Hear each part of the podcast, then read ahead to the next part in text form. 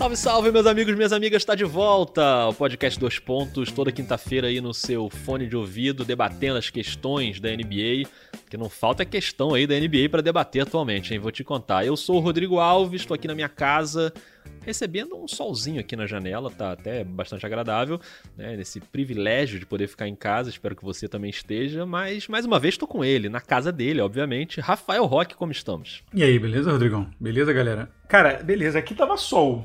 Começamos a gravar, deu uma nuviada. deu uma nuviada, mas estamos aqui, estamos em casa. Vou fazer pão Opa. para o fim de semana. Sempre bom. Testarei receitas novas. Sempre bom. Testarei pão de batata. Se fizer bom, eu mando um, um motoqueiro na sua casa. Faço outra fornada depois, se ficar bom, aí eu mando para sua Pão de batata emociona, hein? Gostei dessa, é, dessa vou possibilidade. testar, vou testar pela primeira vez. Vamos Muito ver. bem, muito bem. Almocei lasanha hoje, mas enfim, deixa isso pra depois. É lasanha congelada, obviamente. Mas, Ra- Rafael Roque, nos últimos episódios, a gente falou bastante aí sobre essa questão da volta da NBA, que continua marcada, né? O plano tá de pé pro fim de julho, apesar desse aumento aí absurdo dos casos de Covid na Flórida. E apesar também do posicionamento de vários jogadores né, envolvidos no, no movimento, Vidas Negras Importam, nas manifestações. O sentimento da imprensa americana é que o plano está de pé e vai voltar, a bolha na Disney está mantida e que o plano é muito grande para voltar atrás. Então que a NBA vai fincar o pé aí, mesmo que seja de forma capenga, com os times desfalcados. Parece que realmente vai rolar um negócio, né, Rock? Isso que vai rolar, cara. Vai rolar como tem, como tem acontecido em quase todas as decisões não médicas que cercam esse assunto, né? É. É, é, no caso da, do, do- do- da Covid, né? E no, enfim, no caso das manifestações não, não sociais ideológicas, digamos assim. É, cara, aquela coisa está sendo meio a forceps, né? Vai voltar porque há interesses maiores e na verdade, só se chegou nessa situação de não dar para voltar atrás porque forçou-se a situação de voltar, né? Senão, não, não, não seria o caso. É, até porque, assim, vários jogadores já estão anunciando que não vão, né? A gente já teve aí vários desfalques, o Trevor Ariza, né, que tem uma questão de um acordo judicial para visitar o filho dele, que é justamente um período aí de um mês dentro desse período que a NBA vai estar na bolha, então ele optou por não perder essa visita ao filho, que é muito justo. É porque normalmente são férias, lá nos Estados Unidos, normalmente essa época são férias escolares. né? Isso, isso. É E, as férias da NBA. Elas Aham. casam com os dois, então esse é o período que ele fica direto com o filho, e Isso. ele preferiu ficar com o filho do que pra lá jogar e pegar coronavírus.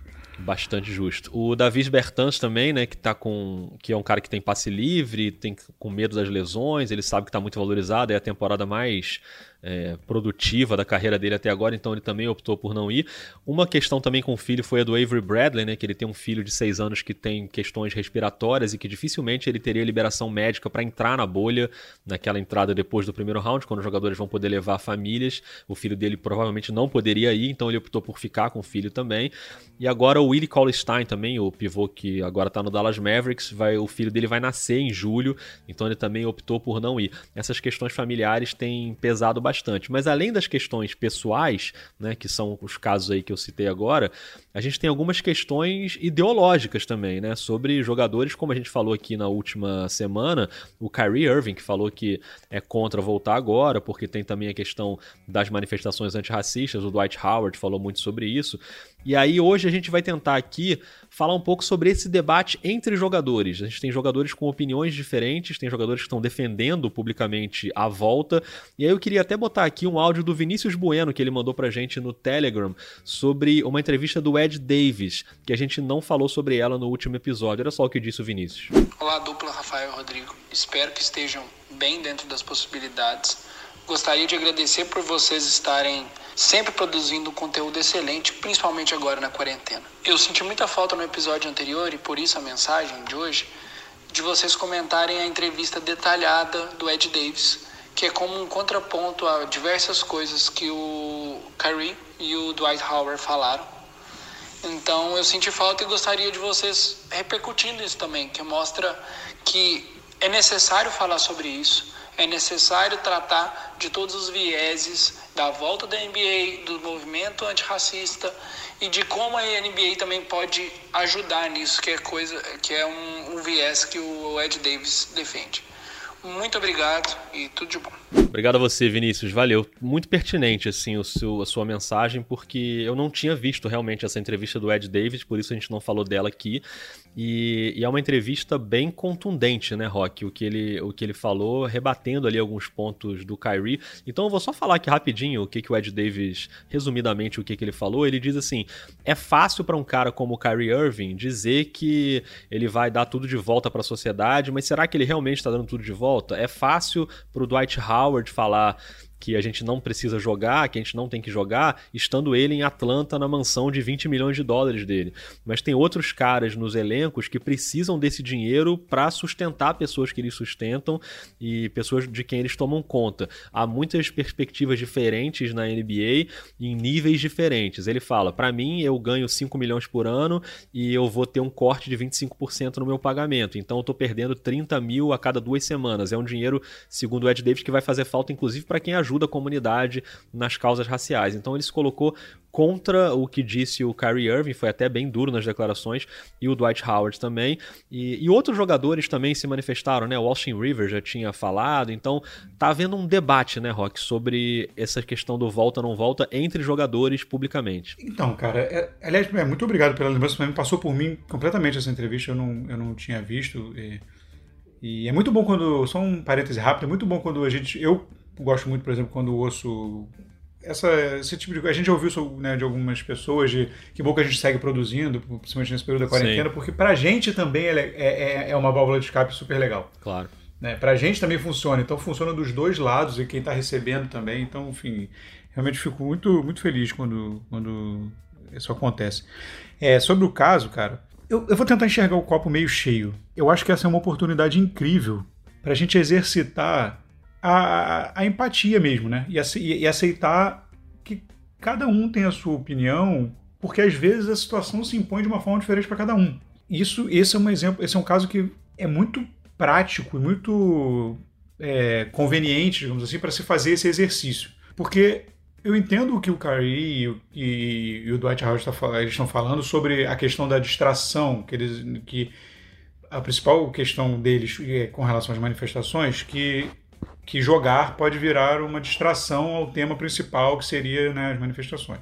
Mas eu entendo completamente, a gente já falou isso aqui, que esse público, essa galera, entre aspas, menor, né, os jogadores com salários menores e contratos menores mais instáveis, e carreiras né, menos bombantes assim, em questões financeiras, essas pessoas seriam que sofreriam mais com, com essa posição de ter que decidir. Porque ali o negócio pega mais, pega mais. Assim. Você pode pensar assim, ah, 5 milhões de. 5, o cara tá reclamando, o cara ganha 5 milhões. Ele fala isso também na entrevista, né, que às vezes, dependendo da origem do cara, esse cara, esse jogador vai ser o responsável por sustentar gerações da família. Porque o cara, ele foi para NBA, mas claro, com dinheiro ele pode, né, colocar os filhos, melhorar a educação dos filhos e aí esses caras, os filhos virem a ser bem-sucedidos e tal.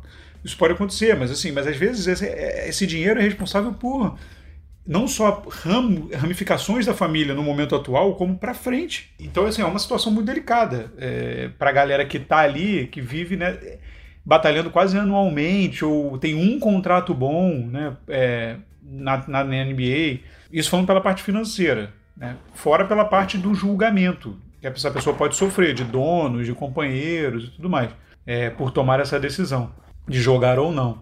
Então, assim, eu acho que esse momento é muito importante para que a gente tente ouvir os lados e tente re refletir e colocar mesmo no lugar da pessoa que está que tá fazendo essa avaliação. Foi aquilo que também eu falei isso acho que uns dois episódios atrás. E quando começarmos a chegar nas, nas decisões individuais, cada vez que a gente se aproxima mais do indivíduo, o bicho vai pegar mais. Nesse sentido de, de quem vai, quem não vai e tudo mais.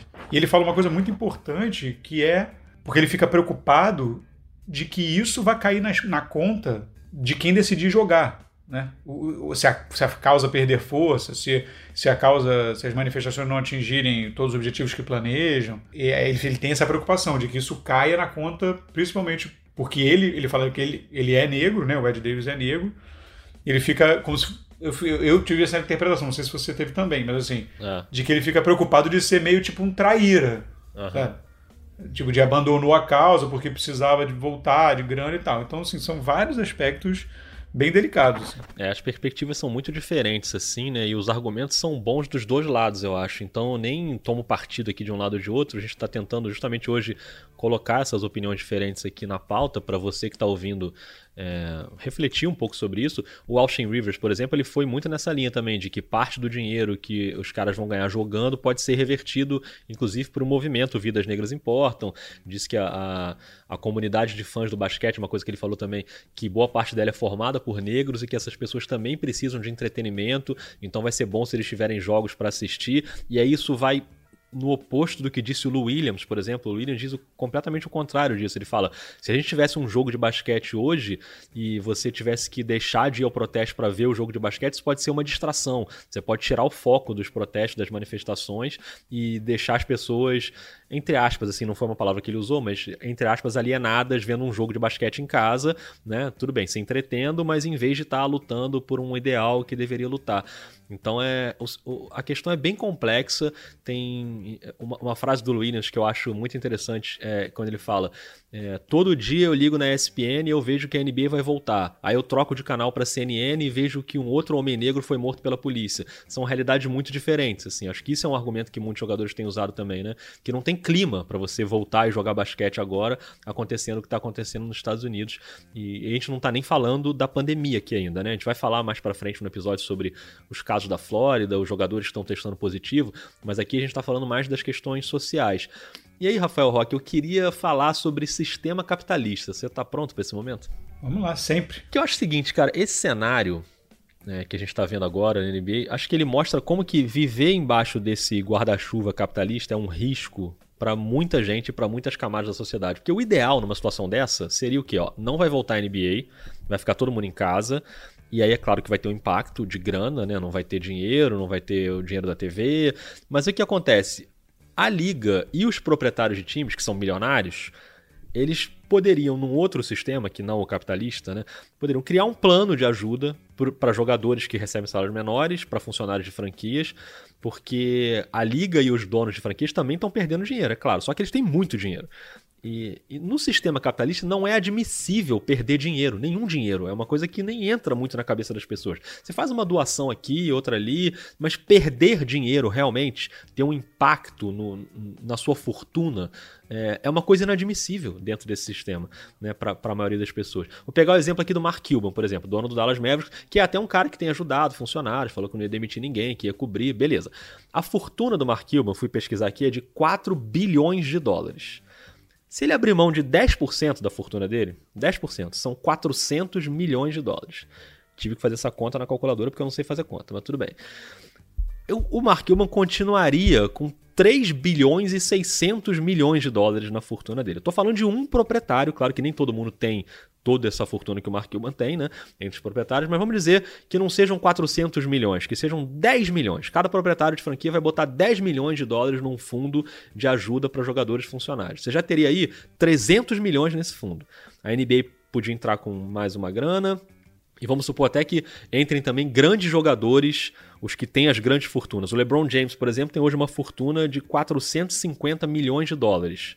Se houvesse um acordo aí, até uma coisa escalonada, né? Cada um cede ali um valor de acordo com com o seu patrimônio, enfim. Você tranquilamente construiria um fundo aí para proteger de forma mínima a comunidade inteira da NBA, jogadores que ganham menos, funcionários de franquia, funcionários das arenas. Todo mundo teria coberto durante um período, sei lá, de um ano, ou até estendendo um pouco para compensar, porque se não tiver a temporada, o teto salarial pode baixar, né? Então, até as coisas se normalizarem. Só que um acordo desse dentro do sistema capitalista é completamente impossível. Essa lógica não entra na cabeça das pessoas. Porque é inadmissível perder dinheiro. Ainda mais quantidades grandes de dinheiro. Mesmo que, que esse impacto não seja tão grande na sua fortuna, porque o Mark Cuban continuaria sendo um bilionário, né? riquíssimo, muito, muito privilegiado. Mas não é admissível isso. É admissível a doação, que vai tirar ali 0,2% do dinheiro do cara e ok. Então o que acontece? A gente chega nessa situação que a gente fica colocando jogador contra jogador. O Kyrie fala, o Ed Davis responde, o Dwight Howard fala, o Washington Rivers responde, aí o Williams rebate, e os donos de franquia continuam lá com as fortunas deles praticamente intactas. É isso que acontece, entendeu? A gente, tem, a gente vive num sistema opressor de uma forma que a ponta mais frágil, que nesse caso a gente está falando dos jogadores que também não são frágeis financeiramente, eles recebem ótimos salários, mas comparado com os donos de franquia é, é muito mais frágil. Esses caras é que estão publicamente aí, um, um, brigando com o outro, não brigando, mas debatendo com o outro, enquanto quem realmente é o dono da fortuna, da grana, tá tranquilo ali, tá pensando em manter o seu status, entendeu? Acho que é, isso é, é como eu vejo o cenário, assim, não sei o que, que você acha. Não, totalmente, totalmente. E, e, esse exemplo que você citou do, do, do, Mark Cuban, o Mark Cuban ele entra, ele entra na galera, no, ele entra na, naquela gama ali dos donos pobres, né? É. Da NBA. Que é ele, que o, o, o dono do Houston também, o, o Tilma Fertita, que, que ele também vale só quase 5 bilhões. Então, é essa galera que, que, é, que é a galera mais pobre dos donos. Porque é isso que você está falando. Esses caras, é, o nível de dinheiro é um nível que, para a galera média, não dá, você não consegue nem dimensionar direito, né? Só para traçar um paralelo, assim, para dar uma ideia, porque, por exemplo, um dos mais ricos né, é o Steve Ballmer, né? Que é o, que é o uhum. do, do, Clippers. Que no fim de semana vai lá, é, compra um ginásio, essas coisas. Exatamente. E, assim, o cara vale 70 bilhões. Incrível. Né? O, cara, o, o cara pagou 400 milhões agora de indenização para ter o direito de construir uma arena. No negócio do, do fórum lá de Inglewood, não sei o que, ele, ele, ele pagou 400 milhões para ter o direito de construir uma arena. Então, assim, a gente está falando dessa quantidade de grana. Se a gente estava achando o, o o, o, o, o que o Ed Davis. A gente tava falando que tem gente que acha o, o que o Ed Davis falou Champagne Problems, que ele ganha é. 5 milhões por ano. Imagina essa galera. Não, e outra coisa, quando eu falo disso, do sistema capitalista, eu não estou excluindo, por exemplo, a gente aqui. A gente faz parte desse sistema, né? É, o nosso trabalho é esse, a gente empresta o nosso trabalho para uma empresa que devolve dinheiro pra gente. E isso vale para pessoas que estão no nosso nível também. não estou falando só dos bilionários. É, quando a gente pensa assim, poxa, agora na, na, na época da Covid, a solidariedade, né? A aflorou mais nas pessoas, então tem muita gente fazendo doações para quem tem muito pouco, para quem está passando necessidade, para quem está sem emprego. Mas eu fico pensando assim, eu tô, beleza, eu já fiz algumas doações, mas será que eu faria uma doação que me deixasse passando necessidade? que me deixasse sem conseguir cobrir a minha conta do mês, sendo que essa minha situação ainda assim seria muito melhor do que quem não tem o que comer, por exemplo, entendeu? Ainda assim teria um desnível gigantesco mas mas também está dentro da nossa cabeça isso. Ok, eu, eu sou a favor de dividir, a, dividir renda, mas até a página 2, até o momento em que não vai me prejudicar tanto. Eu preciso manter um certo conforto. É assim que, que o capitalismo anda, né? As pessoas têm que manter o seu status, manter o seu conforto. Então não estou excluindo a gente desse debate, não. Mas é que a gente está falando aí, como você falou, de gente que, que tem fortunas de 70 bilhões de dólares, entendeu? Então é um negócio, assim, muito fora do e comum. Também é, é, é, difícil, assim, quem sou eu para falar do dinheiro dos outros, né? Claro. Mas, assim, mas, mas é uma coisa que chama muita atenção, porque é isso que você falou, é, a decisão ela é meio jogada na mão da galera menor, né, digamos assim, ou do, do, do a, quem poderia realmente criar uma, uma rede mesmo de, de para solucionar o problema para atenuar, é porque é muita, muita coisa, né, cara? Tem muita coisa envolvida, é, assim, é muita. É um, é, é, um, é um sistema capitalista, sim, mas é um sistema que, além de tudo, envolve muita coisa muita gente, muita camada e muitos, muitos interesses. Assim. Então, realmente é, está sendo impulsionado, né? Como como o que está como que tá acontecendo, por exemplo, acontece no país, aqui no Brasil, né? Eu estava conversando isso outro dia. Você está empurrando as pessoas para a rua por uma questão econômica, ou a bandeira, pelo menos, é questão econômica, e em vez de você criar uma situação em que você pudesse dar amparo a essas pessoas para que elas pudessem ficar em casa, mesmo com uma condição menos favorável do que antes, mas algum tipo de, né, de, de condições, de condições é, financeiras mesmo, para você poder subsidiar aquilo ali, para a pessoa poder ficar em casa para se preservar, você está empurrando a pessoa para a rua, e você cria uma necessidade, aí passa a ser o debate do, do, do cara que está indo para a rua contra o cara que está se quarentenando, né? Quando no fundo. É, é, é, uma. Não sei se a minha comparação foi muito meio torta, mas assim. Entende? É, o, a, o debate que está nas redes sociais é você fica em casa, você não sabe de nada que você tem com. Você tem, você tem com. É, sua empresa deixa você ficar em casa e eu tenho que ir para a rua garantir minha renda. E, e, to, e, todos os debates aí são válidos. Mas é que no fundo alguém tinha que estar tá cuidando disso. É, a, a, impressão é que, assim, acima de tudo, tanto no caso da NBA como no nosso caso, dos governos, acima de tudo tem alguém lá mexendo a marionete e a gente está aqui embaixo, na marionete, a gente, como a, os elos mais fracos na NBA, e, e, e, colocando um contra o outro o tempo inteiro, entendeu? Inclusive em situações como essas, que são situações de um tecido social mais esgarçado, assim como está acontecendo tanto lá como cá.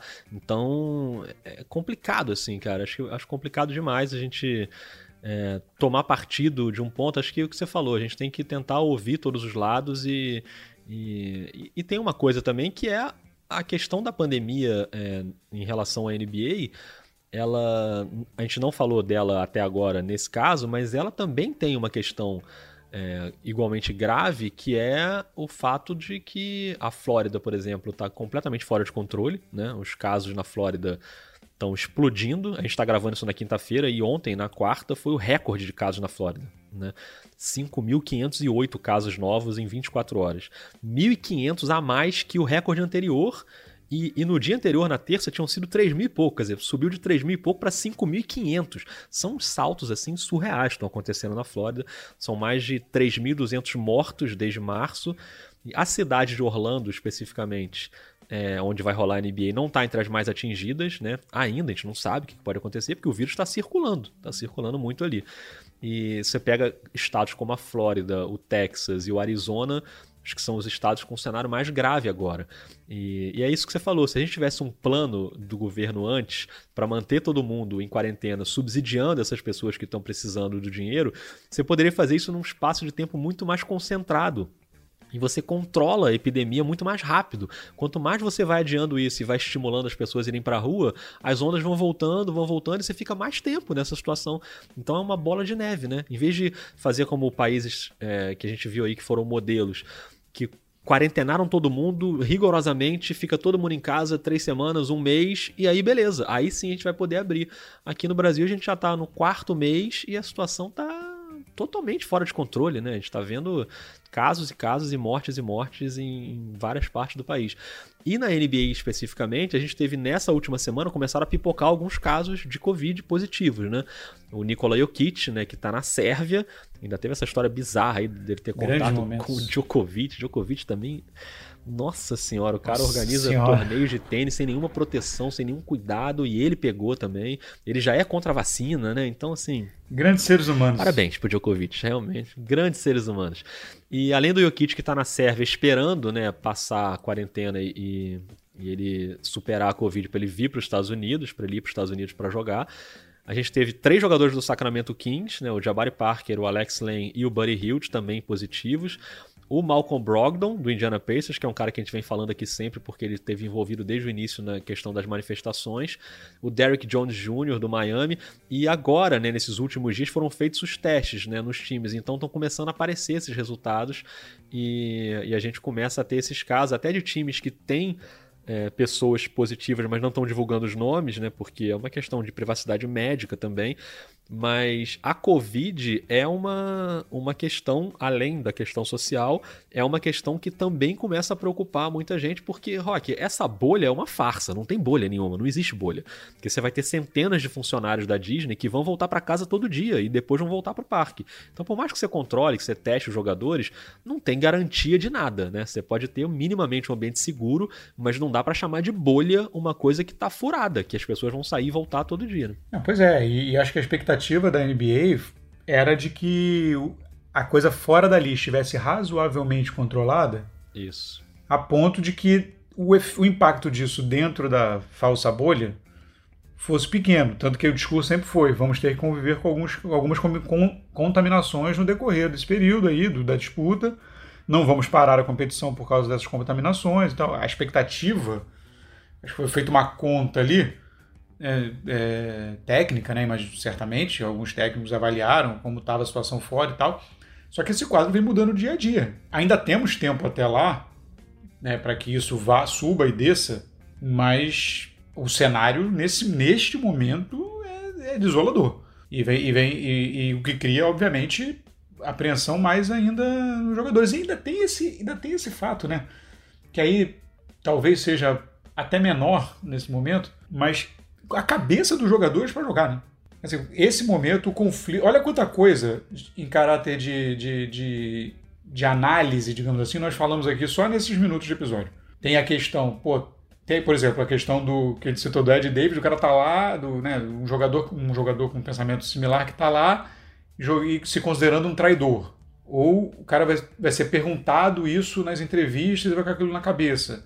Tem o cara que viu exemplos de quem não foi por causa do filho, está se culpando porque foi e deixou o filho em casa. Tem o cara que foi e está com medo de ficar doente. Tem o cara que foi e vai trazer a família, está com medo que a família fique doente fique, e vai ficar culpado por deixar a família ficar doente. Assim, como você falou no episódio passado, o cara que não vai pode ficar com medo de como ele vai ser visto depois, né? Como o cara que é, ah, então, a corda. Exatamente, exatamente. Então, assim, imagina aí, porque as pessoas pensam que o cara é, é, o jogador é um personagem de videogame que, que o, ele entra ali na quadra e sai e tal. O cara tá no hotel, ele tá pensando, tá recebendo mensagem, tá lendo coisa. A cabeça do cara tá a mil. Esses caras têm. Né, são seres humanos. E aí é clichê, mas é verdade. Imagina, esse cara vai produzir vai render. Num playoff, né, cara? É uma coisa que você tem que estar tá na ponta dos cascos ali para jogar, né? É o momento é, mais. Sensa... Né? A sensação, a sensação, cara, é de que, tipo, vamos terminar isso. É. E aí vamos, vamos terminar isso, vamos rezar para até dezembro tá melhor. É. Dizer, vamos terminar isso logo. A impressão que dá é essa. É, verdade. É, vamos, vamos, vamos terminar isso, porque se não terminar, ainda tem aquele, aquilo que a gente citou da semana passada, que a gente citou no episódio da semana passada, da questão do, da, do acordo lá entre jogadores e liga, de salários, que pode ser rompido na, unilateralmente pela NBA é, em setembro, tem uma janela isso seria prejudicial para os jogadores. Imagina, aí o jogador que está que tá em contra também fica pensando isso, né? Eu vou colaborar para toda a classe se ferrar. Se por acaso a NBA vetar esse, reincidir esse acordo agora e for querer negociar outro. Então, assim, tem muita coisa, muita coisa em jogo. É, eu continuo com a mesma opinião de que essa volta não faz nenhum sentido agora, que é uma forçação de barra absurda que coloca pessoas em risco de saúde e coloca pessoas é, mais longe de ideais sociais pelos quais elas estão lutando mas entendo também os argumentos do Ed Davis, do Austin Rivers, e por isso que eu, que eu falei antes, né? Eu acho que o ideal era não voltar e haver um plano sólido para que jogadores consigam se manter e para que todo mundo se sinta seguro financeiramente. A gente tem, a gente não está falando da liga do fundo de quintal, a gente está falando de algumas das maiores fortunas dos Estados Unidos envolvidas. É muito dinheiro que os donos de franquia têm e, e me parece claro que não estão muito dispostos a abrir mão desse dinheiro. Então é, é, difícil pensar num cenário ideal dentro do sistema que a gente vive, o sistema econômico do capitalismo, porque realmente, enfim, a coisa não anda muito. Mas já que você falou sobre a temporada que vem e tal, eu estava dando uma olhada aqui no Telegram, chegaram algumas mensagens, é, já pensando também na próxima temporada. E aí falando um pouquinho de de basquete mesmo, né? De times, assim, tentando fazer algumas projeções sobre, por exemplo, o Golden State Warriors, que é um time que não vai participar dessa reta final, né? Porque está ali na rabeira da tabela e que já está pensando lá longe, não muito longe, porque a próxima temporada é logo ali também, né? Se for em dezembro mesmo. Mas o André Luiz, por exemplo, mandou um áudio pra gente aqui com uma pergunta sobre isso. Ouve só, Rock. Fala, Rafael Rock, Rodrigo Alves, e aí, beleza? Meu nome é André, tô falando aqui de Itaúna, na terra do pão de queijo, em Minas Gerais. Queria dar os parabéns a vocês pelo podcast, acompanho sempre, com muita informação boa demais sobre a NBA. E dar os parabéns também pela vinheta do Calma, que ficou show de bola. Calma! a minha pergunta, saindo fora um pouco dessa volta da NBA e pensando já na próxima, sobre o Golden State. Eles que ainda agora vão ter 100% Stephen Curry, Clay Thompson, Diamond Green, pegaram o Wiggins na troca com Minnesota e vão ter uma escolha alta do draft. Qual a opinião de vocês? Vocês acham que eles deveriam pegar algum jovem talento ali, apesar que esse draft não é dos mais fortes, contando que eles já têm o Eric Pasco e o Marquês Cris, que são promissores, ou então eles devem usar essa escolha para uma troca e pegar um jogador mais pronto e voltar com grande chance do título na próxima temporada. Valeu. Boa, André. Boa pergunta. André, primeira coisa, pão de queijo eu aceito, né? Nesse momento, tô aceitando. Pô, é brincadeira, né? Pô, aqui, uma, pô, total. E Rafael Roque, roda a vinheta para ele.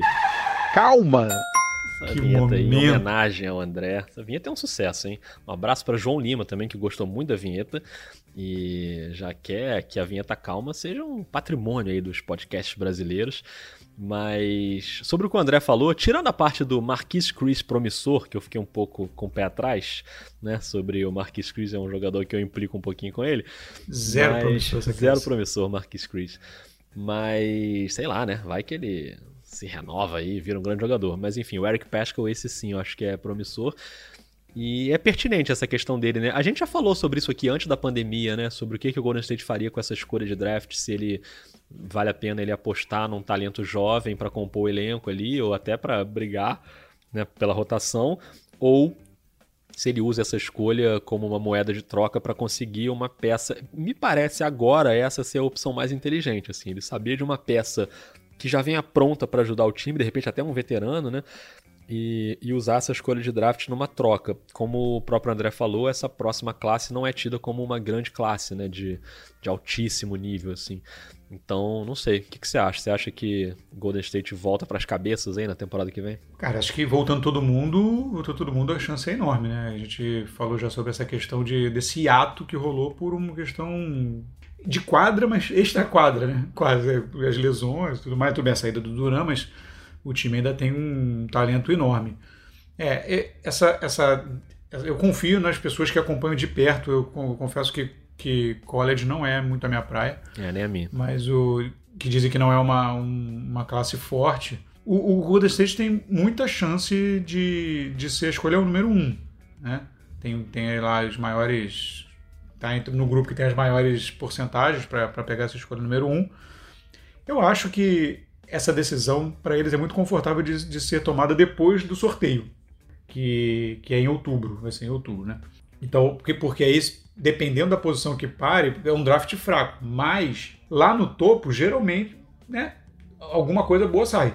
A expectativa acho que é esperar. Eu acho que o melhor caminho nesse momento é, se conseguir, logicamente, uma oportunidade, pegar um jogador já mais consolidado para uma para aproveitar a janela do, do, enfim, do, do, do trio aí hoje que é o trio né, que vai segurar essa franquia por mais uns anos, uns anos que é o, que o Curry, Clay Thompson e o Draymond Green. Clay, Clay Thompson inclusive que foi liberado para voltar a jogar, né? Mas o Golden É. State não vai jogar, então não, não- ele está recuperado da lesão no joelho. Então assim, eu acho que o, o- o- seria mais sensato seria seria talvez aguardar. Até porque o, o Golden State, nesse momento, apesar do, do Andrew Wiggins, o, o Golden State, o que ele precisa mesmo é um ala. Né? Se você for pensar de- diretamente, assim, ele precisa de um ala. Um pivô, mas o pivô, não sei se no sistema de Golden State, um pivô vale uma escolha lá no alto do draft, se for, a não ser que se fosse um caso, um cara completamente inquestionável. E, e, e não tem, na lista ali dos caras que flutuam nas primeiras escolhas, não tem um ala. Então, eu não sei. Eu acho que é o mais, o, o mais sensato, eu acho que o mais no- sensato, pensando com a minha cabeça, né, seria usar essa peça para tentar pegar um cara mais consolidado para aproveitar a janela. É, também acho isso. E, e até outras posições também, de repente você consegue contratar um armador reserva, né, pro Curry. Enfim, é tentar outras questões aí. Tem o Lamelo Ball aí no, no draft. Famoso Lamelo, hein? Olha aí, que momento. Olha lá. Rafael Roque, passando aqui pelas outras questões do Telegram, Rogério Nascimento mandou aqui, ó, parabéns pelo trabalho, sou fã da NBA e torcedor do Thunder, um abraço, Rogério. Diego Padilha sugeriu um episódio aqui sobre quem vai ganhar os prêmios individuais da temporada. A gente sempre faz isso, né, Roque? Vamos ver só como é que vai ficar essa questão aí esse ano. E ele faz uma pergunta também sobre o Philadelphia, é, que tinha problema, é uma boa pergunta, que tinha problema jogando fora de casa se o fato de agora, como vai ser tudo em quadra neutra, pode tornar o Philadelphia um favorito junto com o Milwaukee no leste. É difícil saber, porque na real vai ser tudo fora de casa. Então, todo mundo vai jogar fora de casa o tempo inteiro. Talvez continue ruim pro Philadelphia. Se a questão do Philadelphia é o conforto do lar, ele vai continuar sem ter o conforto do lar. Só que os outros também não vão ter, né?